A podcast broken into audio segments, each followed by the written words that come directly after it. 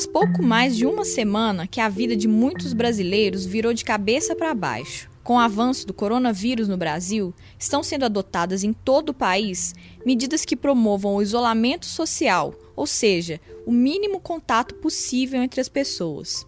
Por enquanto, essa tem mostrado ser a única alternativa para tornar a curva de contaminação pelo vírus menos aguda e, assim, aliviar a sobrecarga sobre o sistema de saúde e preservar a vida de mais pessoas. Mais do que isso, esse novo cenário mudou completamente o fluxo de trabalho dos jornalistas. Tem sido quase impossível falar de outra coisa que não seja o coronavírus, e a velocidade com que os assuntos mudam tem sido ainda mais acelerada. Eu fiz essa introdução toda para anunciar algumas mudanças pelas quais o tempo hábil vai passar nesses tempos de coronavírus. Para tornar a produção mais ágil, em vez das longas reportagens que eu vinha fazendo nas últimas semanas, com ou sem a ajuda dos meus colegas de redação, eu vou passar a fazer entrevistas pontuais.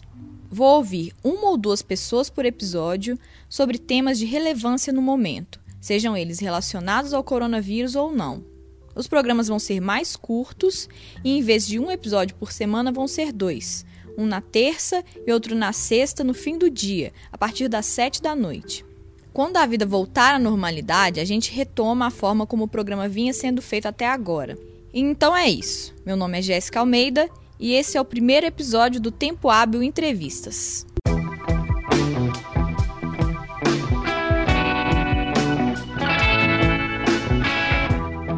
Na quinta-feira passada, o presidente dos Estados Unidos, Donald Trump, anunciou que a FDA, a Agência de Fiscalização e Regulamentação de Alimentos e Remédios do país, havia aprovado o uso dos remédios cloroquina e hidroxicloroquina em pacientes com coronavírus. Desde então, uma sucessão de acontecimentos se desenrolou em função disso. Nos grupos de WhatsApp, muita gente comemorou que havia sido encontrada a cura para a Covid-19. Eu mesma recebi um áudio de uma pessoa dizendo que Deus devia ser brasileiro mesmo. Afinal, foi só o vírus começar a se espalhar pelo Brasil que um medicamento foi encontrado. Nas farmácias, as substâncias que são usadas no tratamento de doenças como artrite, lúpus e malária sumiram das prateleiras, deixando os pacientes que fazem uso contínuo desses remédios desabastecidos. Ainda na quinta-feira, a Anvisa, a Agência Nacional de Vigilância Sanitária, alertou que, embora os estudos sobre o uso da cloroquina e da hidroxicloroquina no tratamento da Covid-19 sejam promissores, eles ainda não são conclusivos e não há recomendação para o uso em pacientes infectados, nem como forma de prevenção à contaminação. No sábado, o presidente Jair Bolsonaro anunciou num vídeo postado nas redes sociais que o Hospital Albert Einstein havia iniciado um protocolo de pesquisa para avaliar a eficácia da cloroquina nos pacientes com Covid-19 e, por isso, ele mandou aumentar a produção de cloroquina no Laboratório Químico e Farmacêutico do Exército. Enquanto o presidente fazia esse anúncio, a Anvisa enquadrou a hidroxicloroquina e a cloroquina como medicamentos de controle especial, restringindo a compra das substâncias somente àqueles que tiverem prescrição médica. Na Nigéria, foram reportados dois casos de intoxicação por cloroquina e um homem morreu nos Estados Unidos ao fazer uso do medicamento sem orientação médica. A esposa dele, que também teria ingerido a substância, está internada em estado grave num hospital da cidade de Phoenix, no Arizona.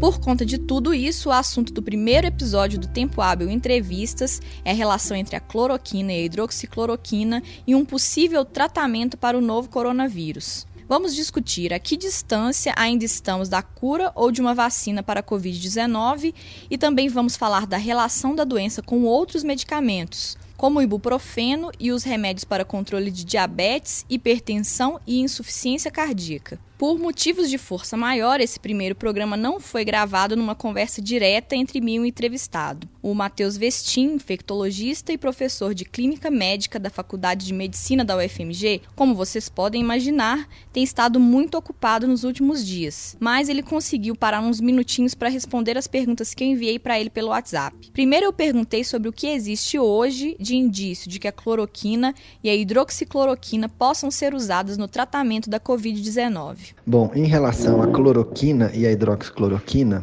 o que se tem não só de hoje, mas de outros tempos, é que ambas têm alguma ação antiviral e um efeito imunomodulador, ou seja, de modificar a forma como o sistema imune de cada pessoa responde a infecções, inclusive infecções virais. E no caso do coronavírus, houve resultados de inibição da replicação viral in vitro, ou seja, em testes laboratoriais fora do contexto clínico das pessoas que tenham adoecido. Isso motivou estudos iniciais e ainda muito incipientes de hidroxicloroquina especificamente, que se mostrou mais ativa do que a cloroquina. E saiu recentemente, na semana passada, o estudo francês em Marseille mostrando que usar a cloroquina em pacientes infectados pela Covid-19, pelo coronavírus, propiciou uma menor replicação viral e um clareamento viral no sexto dia de doença, ou seja, comparativamente a quem não usou, parece que houve mais rápida eliminação do vírus. Isso não significa muita coisa, porque o que a gente precisa saber é se as pessoas vão progredir menos para a gravidade da doença, progredir menos para o óbito consequente à gravidade, se vão internar menos, se vão ficar menos dias no hospital, se vão ficar com menos tempo de ventilação mecânica, se vão ou não precisar de ventilação mecânica. Esse estudo francês não mostrou nada disso, foi feito com um número muito pequeno de pessoas, então ele apenas abre uma nova perspectiva para que outros estudos sejam feitos.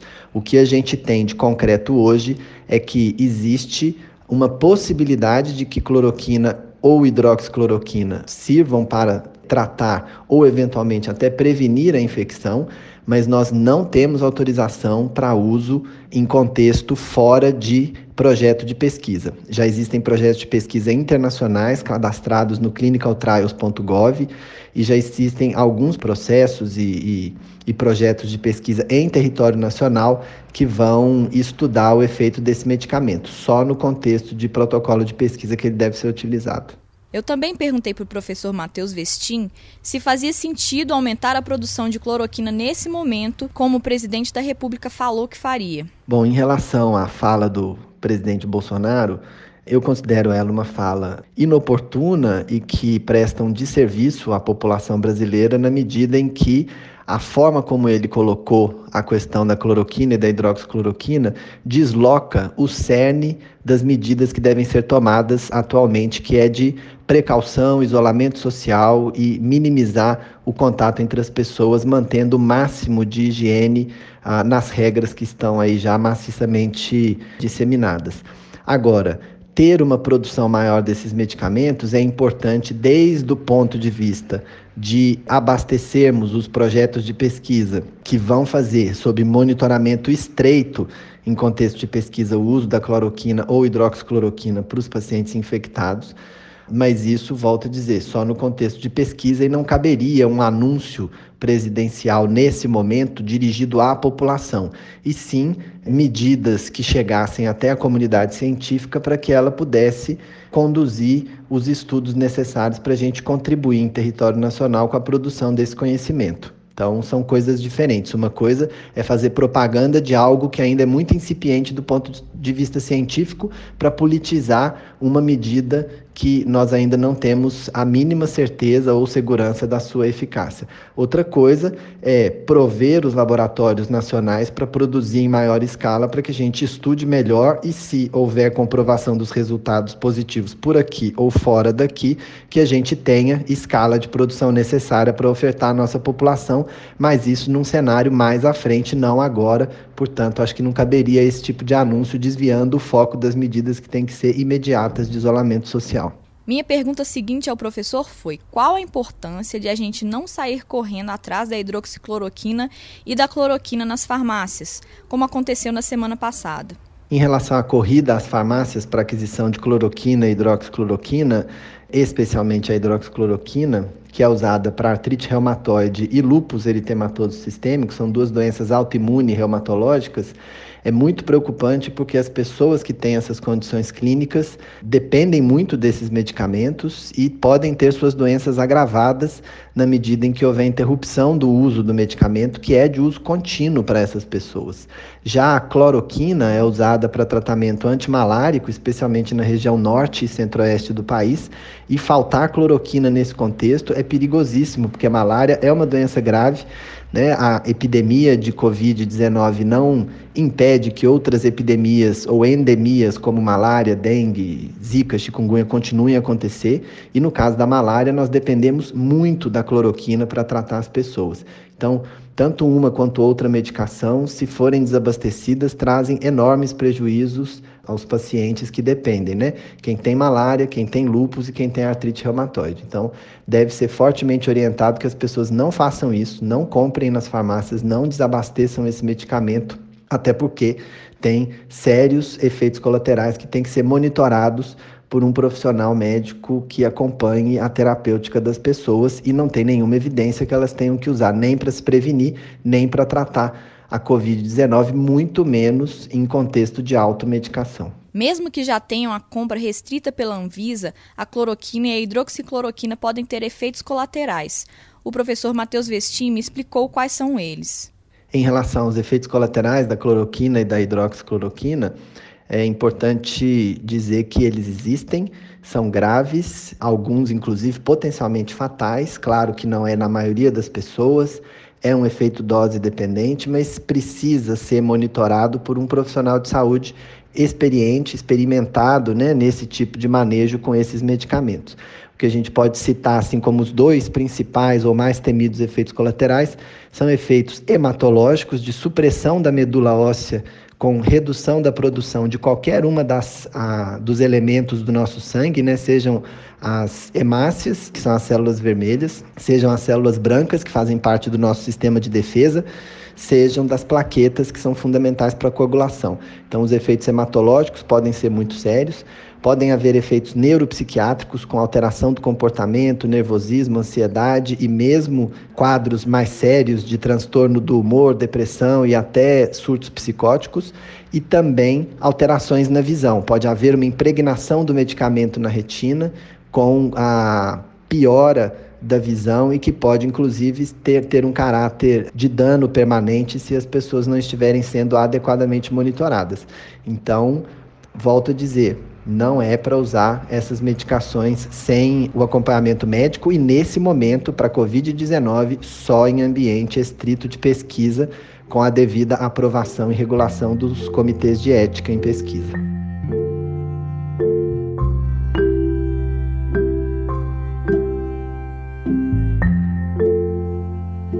Agora, indo para um outro lado da conversa, a Organização Mundial de Saúde chegou a recomendar que não se use o ibuprofeno no tratamento dos sintomas da Covid-19, mas depois voltou atrás. Então, eu quis saber do professor o que já existe de conclusivo sobre a relação do ibuprofeno com o coronavírus. Em relação ao ibuprofeno, nós não temos dados muito consistentes de que haja um malefício ou um agravamento em potencial da infecção pelo coronavírus quando se usa o ibuprofeno.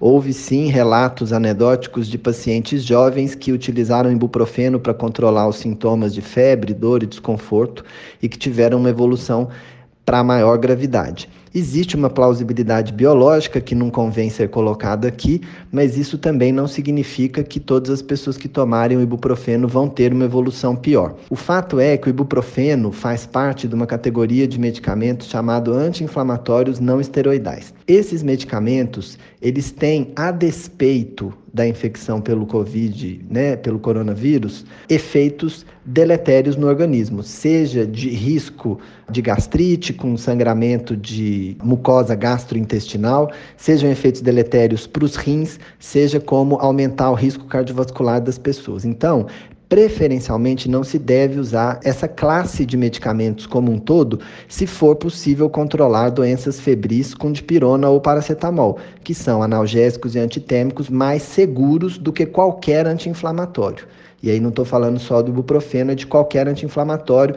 Vale aí o meloxicam, tenoxicam, diclofenaco, enfim. tem toda uma série aí de anti-inflamatórios não esteroidais que devem ser evitados. Um outro fato que a gente deve evitar o uso de anti-inflamatório é porque no Brasil especificamente nós ainda estamos no contexto de muitos casos de dengue. Ainda estamos com a curva alta dos casos de dengue na nossa tendência epidemiológica.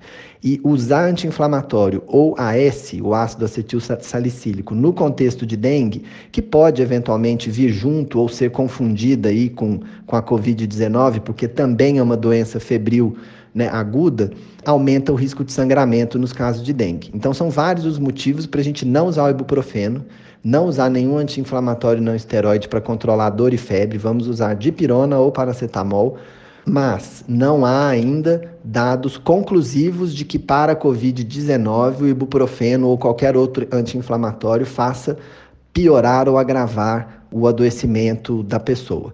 Mas por todos os outros argumentos que eu coloquei, é melhor evitar e preferir dipirona ou paracetamol.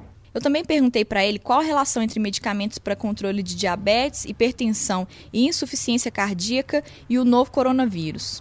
Bom, em relação aos medicamentos para hipertensão e diabetes, já saíram notas das sociedades brasileiras de endocrinologia, cardiologia, não só aqui no Brasil, mas em outros países, recomendando que não se altere a terapia antipertensiva e de controle do diabetes de cada paciente, a não ser por questões avaliadas especificamente e individualmente pelo médico assistente de cada um dos pacientes. Há também, assim como a gente falou para o ibuprofeno, uma plausibilidade científica, fisiopatológica, de que usar inibidores da enzima conversora de angiotensina, como enalapril, captopril, ou os bloqueadores do receptor de angiotensina, como losartana e valsartana, possam contribuir para uma facilidade maior da infecção e um eventual agravamento da infecção. Mas isso também não são dados robustos e conclusivos, é só uma plausibilidade a partir de estudos iniciais e incipientes.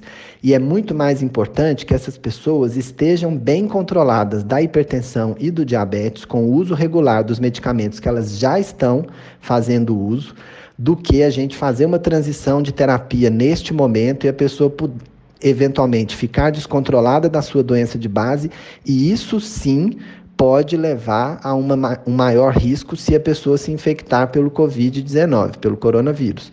Porque essas doenças crônicas, se mal controladas, isso sim já está muito bem comprovado de que faz com que a chance de agravar a infecção pelo coronavírus e levar a, ao óbito é maior. Então é importante que as pessoas com diabetes e hipertensão continuem os seus tratamentos da mesma forma como já fazem e só alterem se houver uma explícita recomendação do seu médico assistente. Por fim, considerando todas as etapas do processo científico, a minha última pergunta para o professor Matheus Vestin foi se dá para dizer se é mais provável ser encontrado uma vacina ou um medicamento para combater o novo coronavírus. Bom, tanto vacina quanto medicamento específico para o coronavírus não estão num horizonte tão próximo. Existem várias pesquisas em andamento para vacina. O horizonte previsto é de que a gente possa ter uma vacina, mas só para o próximo ano. Lembrando que, assim como as outras epidemias, né, o SARS-CoV-1, o MERS, que também são coronavírus, o HN1 que nós tivemos há cerca de 10 anos, eles continuam circulando na população, mas a gente conseguiu ter um controle maior, inclusive por fazer uma imunidade de rebanho e, no caso do H1N1, por a gente ter vacina tri ou tetravalente da gripe que a gente distribui anualmente com as pequenas modificações aí de cobertura que os vírus apresentam. Em relação à Covid-19, acho que a vacina está nesse horizonte, para um próximo ano, sendo bem otimista. Já os medicamentos, nós temos basicamente em teste o Remdesivir, que já foi usado para ebola, que já foi tentado também para outros coronavírus, mas está em protocolo de pesquisa em diversos centros do mundo e no Brasil o lopinavir com ritonavir, que é um antirretroviral usado para combater o HIV e que se mostrou in vitro também com potencial de utilidade para o coronavírus, mas também está em estudos. O interferon beta, que também está em, em, em, estudo, e por fim a cloroquina e a hidroxicloroquina. Então existem várias iniciativas ao redor do mundo de ensaios clínicos que já estão sendo conduzidos em, em hospitais com colaboração de centros diferentes do mundo inteiro para avaliar nos pacientes que evoluem com mais gravidade a eficácia e segurança desses medicamentos. Mas por enquanto o que nós temos são estudos incipientes e ainda não temos resultados desses estudos maiores que estão em, em condução. Acredito que no prazo de um, dois meses, nós vamos ter alguns resultados já se somando de centros diferentes do mundo para a gente poder ter alguma perspectiva de uma dessas quatro opções que eu mencionei aí, né? O interferon, rendesivir, lopinavir com ritonavir ou a cloroquina barra hidroxicloroquina aí como opções de tratamento. Por hora, nada comprovado ainda, estamos em fase de estudos.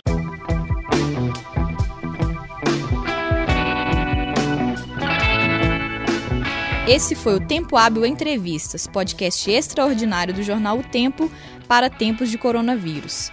Toda terça e sexta-feira, a partir das sete da noite. Eu sou Jéssica Almeida e fiz a produção, o roteiro, a edição e a mixagem do programa. Na sexta-feira, eu retorno com o próximo tema. Até lá!